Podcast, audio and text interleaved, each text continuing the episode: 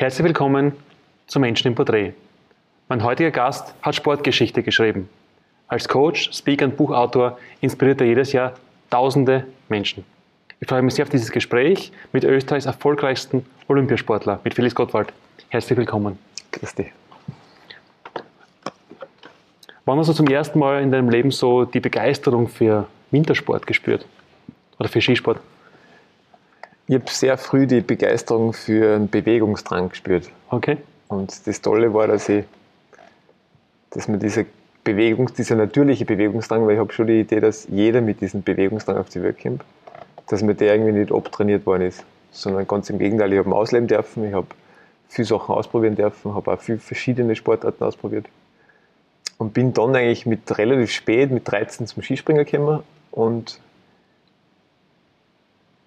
bin über Skispringen eigentlich über die, zur nordischen Kombination gekommen, weil mhm. Skispringen mhm. war mir ein bisschen zu wenig körperliche Belastung auch. Und die Idee meines Turmprofessors damals, dass er gesagt hat, für die ist das wie maßgeschneidert, diese Sportart, Skispringen und Langlaufen, die hat mich eigentlich dazu inspiriert, dass ich sage, das probiere ich aus. Und es war am Anfang äh, kein Weg, wo man sagt, das trägt Früchte oder das kann was werden, sondern ganz das Gegenteil war der Fall. Mhm. Also es war eher, ich war das, das klassische Anti-Anti-Anti-Talent. Und ja, und bin trotzdem Schritt für Schritt meinen Weg gegangen. Und wann war dann zum ersten Mal so die, die Begeisterung oder die Vision, das wird wirklich meine Zukunft, meine berufliche? Das hast du überhaupt nie am Radar eigentlich. Okay. Also das ist, klar, du musst Entscheidungen treffen. Ich habe mit 13 Jahren den Mut gehabt, dass ich zu meinem Vater gesagt habe, ich möchte die Autowerkstatt nicht übernehmen. Und ich habe es tun dürfen. Und da bin ich heute als Papa gefordert, wenn meine Kinder mal zu mir kommen und sagen, sie möchten keine Ahnung was tun und das ist dann auch bestärkt. Mhm. Weil als Alternative habe ich dann schon gesagt, ich möchte nordischer Kombinierer werden. Nicht wissend, dass das kein Beruf ist, bis heute nicht. Und dann bin ich halt Schritt für Schritt gegangen und dann wurde mir relativ früh nahegelegt, dass ich wieder aufhören soll, weil es nichts bringt. Und ich habe mich da aber nicht entmutigen lassen, sondern ganz im Gegenteil, ich habe einfach mein Herz gefragt, ist das wirklich das, was ich wirklich tun will? Und da war so eine klare Antwort da, genau das ist das. Und probier es zumindest aus und dann siehst du eh, aufhören kannst du immer noch. Mhm. Also bin da einfach wirklich meinem, meinem Herzen treu geblieben. Warum abgeraten nach dem Motto bringt nichts? Was war das Argument dahinter? Warum, warum hätte es nichts bringen sollen? Das war der klassische Elternsprechtag nach sechs Wochen im Skigymnasium, okay. wo die gnadenlose Diagnose war, äh, zu meiner Mama, Frau Gottwald, äh, ihr Sohn ist schulischer Pfeifen, aus dem habe ich ja kein Geheimnis gemacht, aber es macht sportlich überhaupt keinen Sinn, war der zweite Teil dieses Urteils und ja, da halten wir leider immer noch auf gewisse Weise in unserem Sportsystem Österreich, wenn man ein bisschen sagt, in puncto Sport haben wir sowas wie Kindervernichtungsmaschinerie fast. Also wir dann wahnsinnig früher Kinder in gut und schlecht einteilen. Wir schauen, dass sie eher früher trainieren gehen, als wir spielen. Und viele machen halt auch den Fehler, dass, dass sie in den Kindern die eigenen unerfüllten Erwartungshaltungen noch mehr erfüllen wollen. Also ich habe mich davon nicht abbringen lassen, weil mir das Vertrauen meiner Eltern einfach so bedienungslos entgegengebracht worden ist. Weil oh. die haben das Skigymnasium finanziert, wenn die sagen, nein, du tust jetzt was anderes und tust was anderes. Und ich habe es weiter tun dürfen und siehe da, es ist gar nicht so schlecht ausgegangen. Aber wenn du es quasi zur Kurzfassung schulisch Pfeif hast du formuliert, ähm, laut deiner Lehrer oder Lehrkräfte sportlich kein Talent und unbegabt, wie dann trotzdem geschafft oder haben die sich einfach geirrt damals in deiner Einschätzung? Oder hast du es, obwohl du kein Talent hast, einfach mit, mit Einsatz wettmachen können? Wie kann man sich Die Frage vorstellen? ist ja, was ist Talent? Ja. Ist Talent das, dass man quasi mit den Fähigkeiten geboren wird und sie dann ausrosten kann? Oder ist Talent das, dass man den Mut hat, sein Herz zu fragen, was ich wirklich will und dem dann einfach äh, Folge leiste und das tue, was halt gerade dran ist. Und ich war eher Zweiteres, aber das ist halt im herkömmlichen Definition von Talent äh, noch nicht wirklich, ja, äh, hat sich das noch nicht wirklich etabliert.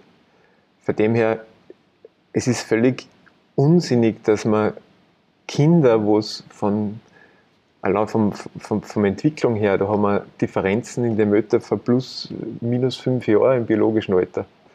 Also wer welcher Trainer auf der Welt soll beurteilen können, ob der gut wird oder nicht. Also in die Nachwuchsbewerbe braucht man nur schauen, da brauchst du nie ein Siegesprotest, weil der Größte ist immer der Erste und der Zweitgrößte ist immer der Zweite und der Drittgrößte ist meistens der Dritte. Und so ergibt sich das ganz normal. Und irgendwann wächst sich das aber aus. Und die, was halt üben, und zwar selbstbestimmt üben, die setzen sie meistens durch. Das klingt jetzt quasi dann nach dem, nach dem Start des Selbstbestimmten auch in Zukunft quasi in die Hand nehmen und gestalten. Auf diesem anfänglichen Weg, was waren so die größten Herausforderungen für dich jetzt am Beginn? Ja, die größte Herausforderung war und, und ist bis zu, also im sportlichen Kontext ist bis zum Schluss geblieben, dass ich diesen Balanceakt zwischen Skispringen und Langlaufen, den ich frei gewählt habe, irgendwie außerfinde. Und ich habe die Idee bis zum Schluss nicht zusammengebracht. Aber es ist trotzdem was rausgekommen auf der, auf der sportlichen Habenseite. Aber ich habe jetzt, das zeichnet auch ein bisschen, also man hat ja immer, man will ein bisschen diesen perfekten Sprung, diesen perfekten Lauf. Und gleichzeitig weiß man, es geht sich wahrscheinlich nie aus. Aber die Triebfeder, es doch zu probieren und jeden Tag halt zu nützen, dass du weiterentwickelst, das ist halt das, was die Freaks irgendwie wahrscheinlich auszeichnet. Und ich war auch so ein Freak und mir hat das Spaß gemacht und ich habe Freude bei dem gehabt, was ich tue. Und es waren sehr, sehr viele Talsohlen zu durchschreiten. Es, also man, man, selbst die erfolgreichsten Athleten, die verlieren viel, viel öfter, wie sie gewinnen. Mhm. Und ja, das hält uns aber irgendwie auf Zug. Ja. Wenn du zum Gewinnen sprichst, was war so der, der erste prägende Erfolg auf, auf dem Weg, wo du zum ersten Mal gesagt hast, wow, das war jetzt so richtig dann ein Herzenserfolg? Ich weiß nicht, ob es prägend war, aber ich habe jetzt insofern einen prägenden Rückblick gehabt, weil äh, es war jetzt Kindergarten-Skikurs quasi bei uns in der Ramsau und da sind meine Mädels beide bei dem Kindergarten-Abschlussrennen mitgefahren und die größere hat als Drittplatzierte. Was eigentlich schon komisch ist, dass es eine Drittplatzierte gibt, weil es, hat zumindest alles Sieger gegeben, also vierter Sieger, fünfter Sieger. Aber sie hat einen Pokal gekriegt, das war ihr erster Pokal und die hat einen riesen Frei gehabt. Und ich habe meinen ersten Pokal auch noch aufgehalten. Der steht daheim irgendwo neben, neben der Weltcup-Kugel. Und mein erster Pokal ist definitiv kleiner wie ihr erster Pokal. und von dem her hat so ein erster Pokal schon irgendwie, wie soll man sagen, eine Bedeutung, der man sich gar nicht so bewusst ist. Aber es hat irgendwie, weil ich habe noch nicht zu den Eltern gesagt, jetzt alle, was einen Pokal gewonnen haben, den darfst du jetzt mal mindestens 40 Jahre abstammen. also, aber die Kinder haben frei und ich habe damals auch frei gehabt und klar ist das vielleicht so ein Vorgeschmack, dass das, was man tut, einen Sinn macht. Weil es ist ja nur, also die Siegerehrung ist ja nur Symbolik, aber es hat irgendwie, die Leute haben Freude damit und es macht einen Sinn und wenn es für die selber einen Sinn macht und gleichzeitig keinen anderen einen Schaden anrichtet, ist schon mal eine ganz gute, gute Kombination. Du hast jetzt kurz von den, von den Tälern gesprochen auf dem Weg zum Erfolg. Als quasi dann bei, bei, dir schon die Karriere begonnen hat und du quasi auch dann der große Felix Gottwald warst mit all deinen Siegen und Erfolgen, gab es danach auch noch eben Scheitern, Misserfolge oder mal Dinge, die wirklich nicht funktioniert haben? Ja, tagtäglich. Also ich glaube, Scheitern ist, äh, man darf auch nicht sagen, also ich habe, hab, glaube ich, einen gesunden Zugang zum, zum Scheitern. Weil erstens ist die Frage, was ist Scheitern? Wenn wir keine Fehler mehr machen, wissen wir, dass wir nichts mehr ausprobieren. Äh, Scheitern ist irgendwie integraler Bestandteil für Entwicklung. Das heißt, ständig, also ich möchte meine ersten Vorträge vor mittlerweile, weiß nicht, zwölf Jahren, ich möchte mir es nicht mehr anhören müssen. Und äh, es, es war ein Vortrag für mich und, und ja, auch da werden, ich habe keine Ahnung, ich, ich versuche einfach den Beitrag zu leisten, den ich imstande bin. Ich habe die Idee, wenn ich meine ganze Erfahrung beieinander habe, dann werde ich die Situation auch wieder irgendwie handeln und stelle mir dann schon immer die Frage, okay, was, was ist gut gelaufen und was kann verbessert werden und, und versuche dann einfach, wie, wie weiterzuentwickeln wieder. Weiterentwickeln auch dann zu den großen sportlichen Erfolgen. Wir kommen auch danach zu einer Tätigkeit als, als Buchautor und auch Speaker und Coach. Aber so quasi in der sportlichen Karriere, was war so der, wirklich der größte Erfolg jetzt für dich? Also die anfänglichen haben wir besprochen, was so der größte, was sagst du, auf den bin ich am meisten stolz? Ich meine, natürlich ist naheliegend, dass man sagt, es waren die Olympiasiege, die Weltmeistertitel. Gleichzeitig rückblickend ist ein Riesenerfolg, dass ich am, am Tiefpunkt meiner Karriere, das war nämlich die Heimwärme in der Ramsau, äh, nicht den Mut verloren habe. Oder dass ich in meiner letzten Saison habe ich mir das Schulterblatt gebrochen und die Schulter wirklich blöd verletzt und habe es zusammengebracht, dass ich, dass ich den Körper nicht hindere daran, dass er sich selber heilt. Und bin drei Wochen später habe ich wieder ein Weltcuprennen gewonnen nach der Verletzung. Das heißt, nur diese drei Wochen möchte ich nicht missen, weil da habe ich so viel gelernt über mich, was der Körper imstande ist zu leisten, wenn man nur lost, wenn man nicht dagegen arbeitet. Dagegen arbeiten war ruhig stehen, äh, Schmerztabletten nehmen, äh, nicht bewegen und, und auch nicht hinschauen auf die Ursache, sondern ich habe einfach wirklich, ich schaue jetzt wirklich ursächlich hin, warum tue ich mir jetzt weh? Und da war natürlich eine Phase, wo ich bin da gut in die Saison gestartet und habe mir gedacht, das ist eigentlich wurscht, wo du hinspringst, das klingst immer, weil du bist einfach so gut drauf in der Loipen und diese, diese Überheblichkeit ist mir da sehr schnell zum Verhängnis geworden. Aber in dem Moment, wo du die dem stößt, widmest die auch dem größten Heilungsturbo. Und so gesehen möchte ich, also ich möchte keine meiner Erfolge wegstreichen müssen, ich möchte aber auch keine meiner Niederlagen wegstreichen müssen, weil die, die, die Summe prägt die einfach. Mhm. Und von diesem Erfolg und diesem Weg dann, wie kam dann der Schritt oder warum kam dann der Schritt zum Coach, Buchautor und Speaker? Ja, das ist ja auch kein Schritt, den man irgendwie planen kann oder strategisch ausrichten kann. Ich habe damals aufgehört, weil ich mich verändern wollte, 2007. Und dann hat mich der Hubert Neuper damals bestärkt, dass er gesagt hat, deine Geschichte musst du irgendwie niederschreiben. Mhm. Und dann habe ich das Buch geschrieben und über das Buch habe ich dann gemerkt, okay, die Leute können das irgendwie nehmen, was ich da an Erfahrungen teile. Und dann bin ich so ein bisschen in die Vortragsthematik eingeschlittert. Aber gleichzeitig habe ich dann wieder den Gedanken gehabt, ich möchte nochmal als Sportler anfangen. Und dann habe ich von 2009 bis 2011 nochmal einen Neustart quasi gemacht. Und dann war schon klar, dass das, also es war von mir selber gesagt, es ist maximal zwei Jahre, dass ich das tue. Und dann bin ich wirklich alt genug, dass ich was anderes tue. Und dann habe ich zehn Tage nach meinem letzten Weltcuprennen das erste Seminar gehalten. Und da habe ich schon das Gefühl gehabt, also am Anfang war es nicht. Erstens, taugt dir das, ist das, tust du das gern, braucht das wer, aber es hat sich ausgestellt, ja, es ist, also die Leute können das nehmen und und können was umsetzen und es bleibt was. Und mir hat es frei gemacht und ja, und dann tut man halt so Schritt für Schritt weiter und kommen andere Sachen dazu, andere fallen weg. Und ich bin auch interessanterweise in meiner zweiten Teil als Sportlerkarriere nicht mehr imstande, wenn man so ganz ein klares Ziel zu stecken. Und es geht mir jetzt ein bisschen ähnlich. Ich habe schon, ich, ich weiß, wo es hingeht, aber ich konnte jetzt nicht das Ding festmachen, sage ich, in 10 Jahren ist das und in 15 Jahren ist das und in 3 Jahren ist das. Sondern für mich ist das eigentliche Ziel liegt immer in der, in der Qualität des, des persönlichen Weges. Mhm. Und wenn man das im Auge hat, dann kann es schlussendlich den Erfolg, was immer nur die Folge ist von dem, was man von unseren Gedanken, Gefühlen und Handlungen, dann kannst du eigentlich nicht verhindern. Mhm. Jetzt war kurz der Begriff auch Erfolg von Definition her. Wie, persönlich, wie definierst du für dich persönlich Erfolg? Oder was ist für dich Erfolg? Ja, Erfolg ist immer das, was aus unseren Gedanken, Gefühlen und Handlungen erfolgt. Das heißt, es macht wahrscheinlich einen Unterschied, was wir denken, so Tag ein, Tag aus. Das hat wiederum Auswirkungen auf unsere Gefühle und das hat natürlich Auswirkungen auf unsere Handlungen. Äh, es ist relativ unspektakulär, aber sich diesen Prozess und dass das zusammenhängt, bewusst zu sein, ist tägliche Übung. Hat ein bisschen was mit dem Training zu tun, was ich als Athlet gewohnt war, wo du nie die Idee gehabt hast, jetzt bin ich fertig. Jetzt habe ich genug trainiert, jetzt habe ich es raus, sondern es ist wieder zu tun. Mhm. Du hast in einem Interview einmal, habe ich gelesen von dir, die Formulierung quasi, da hast du gesprochen vom Freud, von der freudvollen Nutzung des Moments. Was meinst du ja, damit? Freudvolle Nutzung des Moments, es ist, also es gibt sowas wie Vergangenheit, Gegenwart und Zukunft. Und die Vergangenheit gibt es halt nicht mehr, die Zukunft noch nicht. Und da, wo wirklich das vermeintlich das Leben stattfindet, ist immer in diesem Moment, also in dem fast schon abgedroschenen Jetzt und Hier, sage ich. Weil hier und jetzt ist noch mehr abdroschen.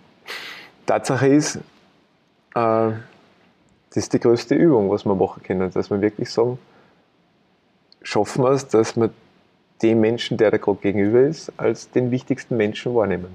Mhm. Und wenn wir allein sind, schaffen wir es, dass wir selber für uns der wichtigste Mensch sind. Und das ist Präsenz. Und in der Präsenz ist in der Regel Meine Trainerkollegin, mit der ich sehr viele offene äh, Trainings und Seminare schon gemacht habe, sagt immer, in der Präsenz ist wenig los. Das heißt, da ist auch ruhiges Arbeiten. Die Leute sind überall, vorn und hinten und Angst und Zweifel sind ja auch immer nur vorn und hinten, zeitlich. Und in der Präsenz ist das Vertrauen. Vertrauen ist sicher wichtig. Viele Menschen, die ja quasi auch dann so äh, zu dir kommen in den Seminaren, ähm, das, der Begriff Komfortzone ist auch ab und zu gefallen nach Interviews von dir. Warum glaubst du jetzt aus deiner Erfahrung heraus, in der eigenen Karriere, aber auch bei deinen quasi Trainees oder Menschen, die sich coachen lassen bei dir, ist es so schwierig, die eigene Komfortzone mal zu verlassen? Bin mir gar nicht sicher, ob es schwierig ist, dass man es verlässt. Ich glaube nur, dass es, äh, dass die Frage nach dem Warum geklärt sein muss. Also die Komfortzone zu verlassen, nur der Komfortzone verlassens wegen ist zu wenig. Aber wenn man sich die Frage stellt, okay, warum genau sollte ich es verlassen? Wenn jetzt beispielsweise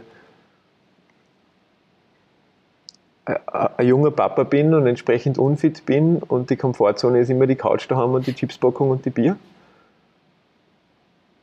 Und dann stellen wir die Frage, okay, wie lange geht das noch gut so auf dem Weg? Und wenn meine Kinder groß sind, wie geht es dann mir?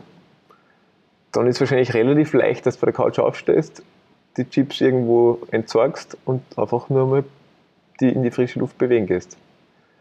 Also von dem her ist nicht das Thema, es ist so schwierig, die Komfortzone verlassen, sondern es ist wahrscheinlich schwierig, sie ehrliche Fragen zu stellen und sie darauf ehrliche Antworten zu geben. Ehrliche Fragen, ehrliche Antworten. Ähm, jedes Jahr besuchen tausende Menschen deine Seminare.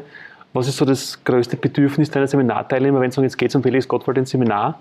Gibt es da so gemeinsame Nenner irgendwie, was die sich erwarten von dir oder erhoffen? wenn sie dich. Also ich muss dazu sagen, wir haben jetzt wirklich in die, ich mache es von 2011 weg, habe ich dieses Kontinuum quasi gemacht, teilweise allein, großteils mit der Anna Demel zusammen. Und wir haben eine mutige Entscheidung letztes Jahr im Sommer irgendwann getroffen, dass wir gesagt haben, wir wollen jetzt, wir gönnen uns einmal so eine Jahr Seminarpause, weil wir die ganze Sache ein bisschen neu hinstellen wollen. Und deshalb machen wir mit unseren öffentlichen Seminaren erst wieder im November 2020 weiter. Äh, was sind die Anliegen, die Bedürfnisse der Menschen? Äh, das sind wahrscheinlich jene Anliegen, die, die jeder von uns kennt, wo man das Gefühl hat, äh, ich möchte proaktiv mehr Entwicklung gestalten, ich möchte, ich weiß, dass es so nicht weitergehen kann. Ich stehe vor wichtigen Entscheidungen und möchte mich einfach entsprechend in einen guten Zustand bringen und möchte mich unterstützen lassen. Also diese Veränderung, die wir erleben tagtäglich, die macht mit uns auch was.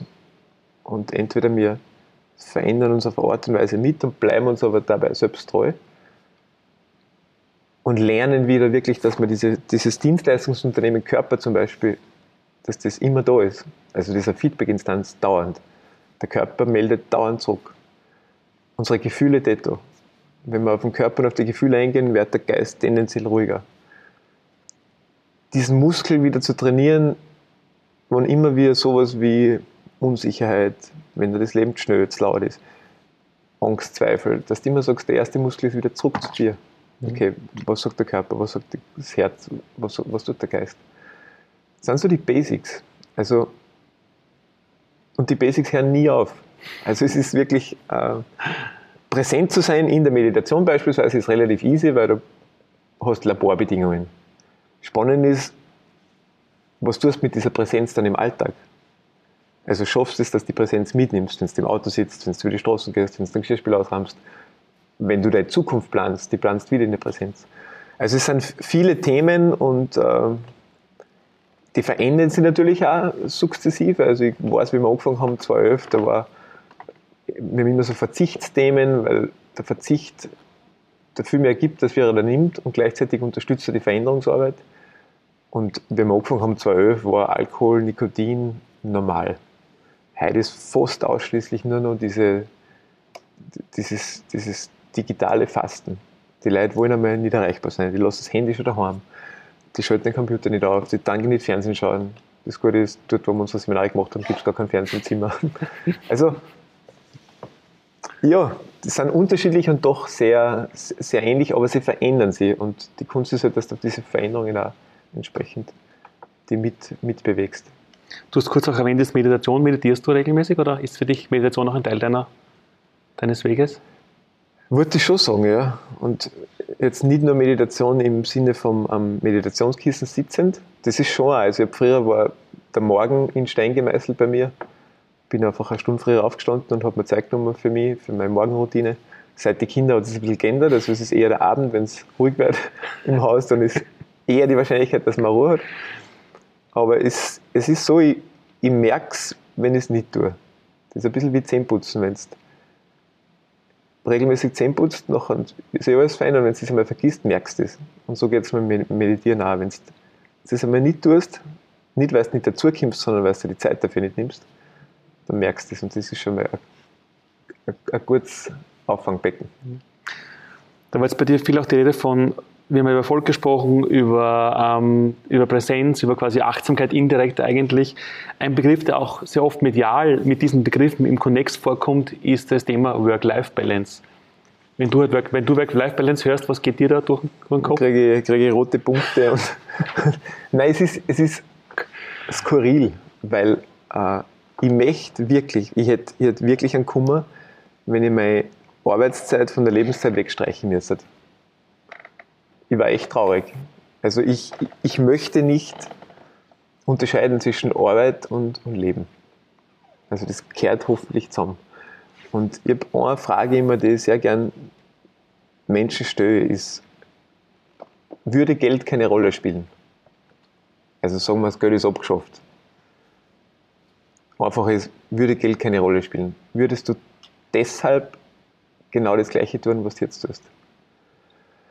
Das ist spannend, weil da wird es oft ganz ruhig im Raum, da wird, werden die Blicke oft traurig, es gibt auch Nicken und Strahlen, also genau das.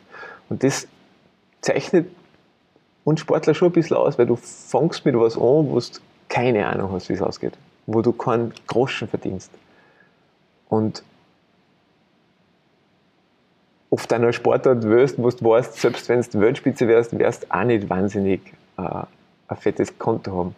Und du tust es deshalb, weil das Herz aufgeht, wenn du es tust.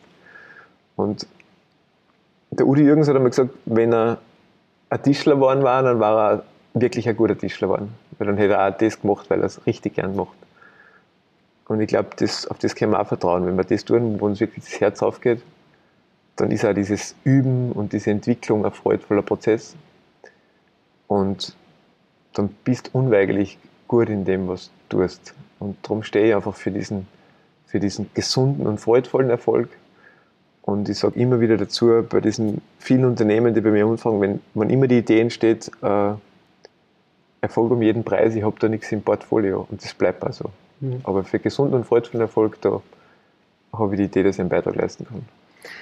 Das Wort Erfolg ist vielleicht noch ähm, als kurze vorletzte Frage jetzt, wenn was wird aus all diesem Weg, aus, aus dem Weg heraus, deinen Erfolgen heraus, den Tälern heraus, deine wichtigste Botschaft für junge Menschen, die sagen, ich möchte auch, egal in welchem Bereich, auch mein Leben erfolgreich gestalten? Definiere Erfolg einmal für dich selber, so ganz im Stillen. Und dann frag dein Herz, was du wirklich, wirklich tun möchtest. Und frag dich, warum du das tun möchtest. Und da ist selten diese eigene Nabelschau ausreichend, sondern da geht es um einen Beitrag zu leisten. Um was, einen Beitrag zu leisten, der, der Sinn macht. Und immer wieder hinschauen auf die Fragen, was möchte ich wirklich tun? Was erfüllt mich? Wer möchte ich wirklich sein? Und das sind keine Fragen, die kannst du einmal beantworten und dann ist ein Leben lang erledigt, sondern das sind Fragen, da lohnt es sich öfter hinzuzoomen und da lohnt es sich sogar, dass bevor du die Fragen stößt, dass du schon in einen guten Zustand bringst. Mhm. Und dass du das nicht zwischen Tür und Angel machst. Okay. Jetzt haben wir die letzten Jahrzehnte viel, viel gehört von Felix Gottwald in den Medien, die sportlichen Erfolge, auf der Bühne, Speaker, zigtausende verkaufte Bücher. Ähm, wenn jetzt in 100 Jahren ein junger Mensch fragt, wer war denn der Felix Gottwald? Was hat er denn ausgezeichnet? Was würdest du antworten? Ja, ich werde gar nichts mehr antworten, weil ich bin da wahrscheinlich nicht imstande zu antworten. Was bleibt? Das ist die Frage, was bleibt. Äh, ich hoffe, dass sie, dass, dass die Kinder meiner Kinder erinnern, dass das ein Mensch war, der, der das Herz am richtigen Fleck gehabt hat. Und der seinen Auftrag ja, gelebt hat. Das war schön. Danke für die Zeit. Danke fürs Gespräch. Alles Gute weiterhin. Danke Dankeschön. dir. Danke.